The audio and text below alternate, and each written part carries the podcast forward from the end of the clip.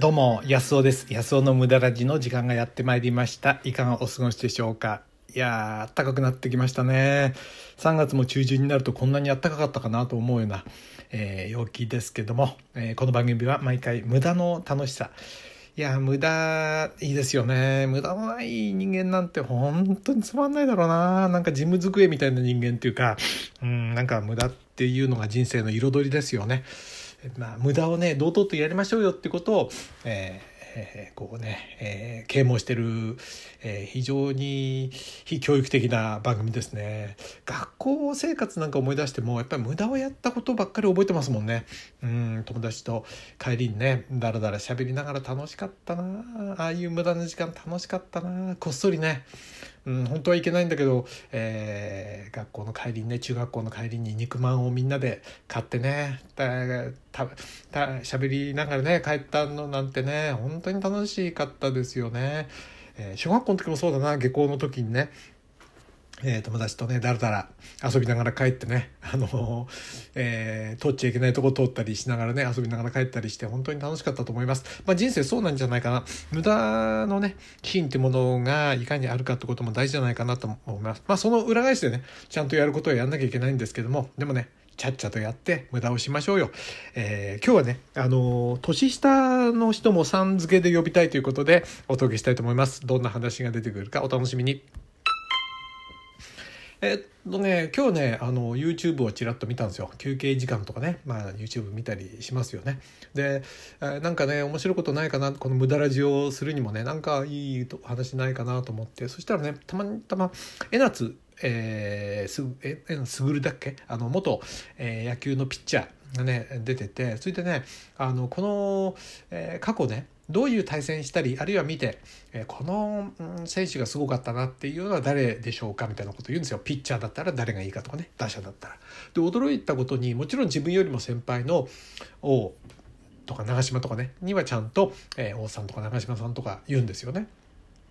でも自分より年な年下の人、えにもね松坂さんとか言うんですよ。これ聞いてねいや江川ってねいいなと思ったんですよね。あのなんかねあの人こう仏頂面でねあの別に愛想がいいわけじゃないじゃないですかそして巨人軍に入るのにねなんかちょっと、えー、裏技みたいのを使って入ったとこがあるんでまあいろいろねあの批判する人も多いと思うんですけどもでもね僕はあえてそういうふうにね人からあのこう悪く見られてるような人にすごく興味持つんですよね。で物事ってあのなんていうかなみんなと同じ見方してたら面白くないじゃないですか。だからみんながあいつはねっていう人をね意外とその僕ねちゃんと見るって好きなんですよね。なんかね。だから友達なんかもちょっとした不良だとか割とね、えー、不良でぽい子だとかね、えー、とと仲良くしたんですね。僕は割と優等生優等生でもないけど真面目なまああいつ真面目だよねっていうタイプなんですけど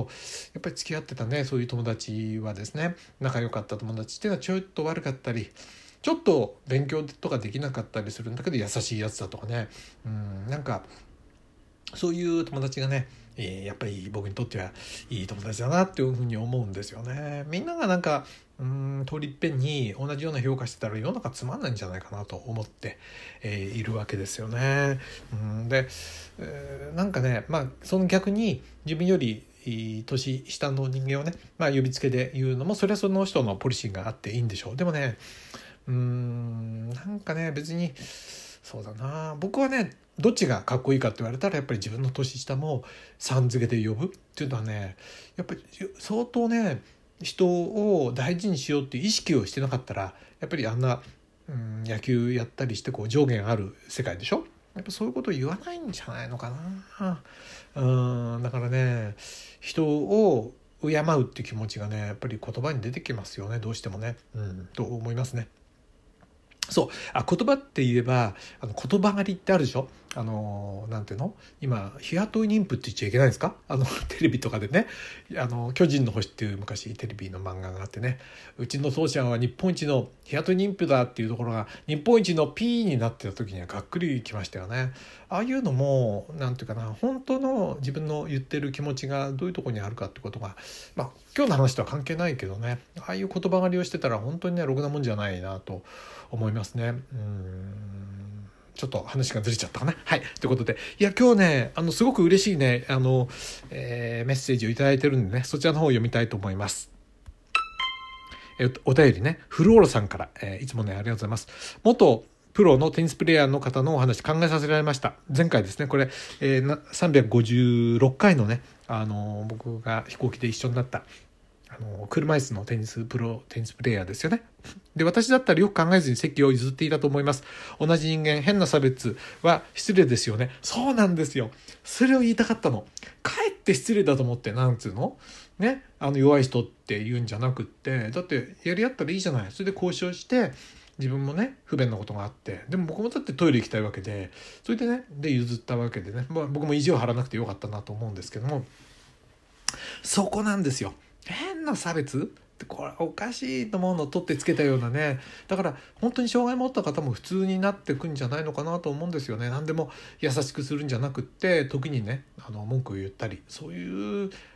文句っていうかな「いや違うんじゃないの?」とかね「えそれちょっとないよね」っていうね。あの意地悪しちゃいけないけどそういうことはね大事じゃないかなと思うんです。嬉しいな。それ分かってくださってね。でさらにねあのフローラさんの言葉にね人は何かに挑戦して、えー、いたい。そうですよね。そうこの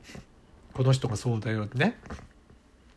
なんか鼻が詰まってきた。鼻が出てきちゃう。えっと、で、私の父も87歳、小さな大判焼きのお店ですが、現役でお店に立ち、仕入れから全て一人で頑張っています。お客さんとのちょっとした会話が楽しいそうです。自分のできることをやり続けている生き方はとても素敵だと思います。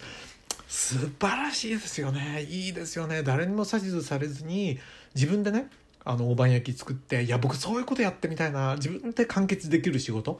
いいですよね。本当に素敵だと思います。でも普通はそういうことができずに仕事取り上げられちゃいますよね。お勤めだともう働くことが許されない。実は、えー、今日ね僕ねあの知り合いの大工さんもう退職してるんですけどももう勤めはできないからね勤めてた人ですけどでその時人に時々頼むんですよ。僕がやってもいいんだけどちょっとあのちょっと難しいかなという仕事をね。でデッキの木がちょっと腐っちゃったんで自分で取り替えようと思ったんですけど、まあ、あの人に頼むと喜んでもらえるかなと思って小さい時からあ仲良く僕が子供の頃ねずっとその人の横についてあの僕は大工になりたいと思ってたような人なんで尊敬してる人なんですけどね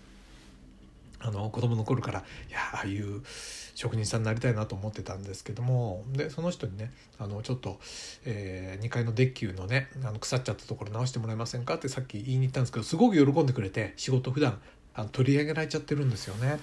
だからあの、まあ、自分でねあのやったらいいと思うんだけどそういうことに慣れてなかったんでしょうね。でもフローラさんの、えー、お父様はいいですね。大判焼きの。こういうのやりたいよね。その儲かるかももちろん利益が出なかったらやっていけなくなっちゃいますけどもそこそこのねあれが出て自分で作ったものを喜んでもらえるっていうね。いいな大判焼き。いやどこなんだろう。えどどこですか？これ。僕た行ってみたいな。それ見てみたいな。あのよくね旅行とか行って一人でやってるね人のお店とかあるとね僕ねあのいいなと思うんですよ。すごく憧れるんです。あ今度その話しよう、うん、はい、えー、ということで本当にねあの質問欄からねメッセージありがとうございました。あの皆様のねメッセージ必ず目通してますから是非ねあの寄せてください。今日はねあの年下の人もねあのさん付けで呼びたいってことでお話ししました。どうもいつも聞いていただいてありがとうございます。小川康夫でした。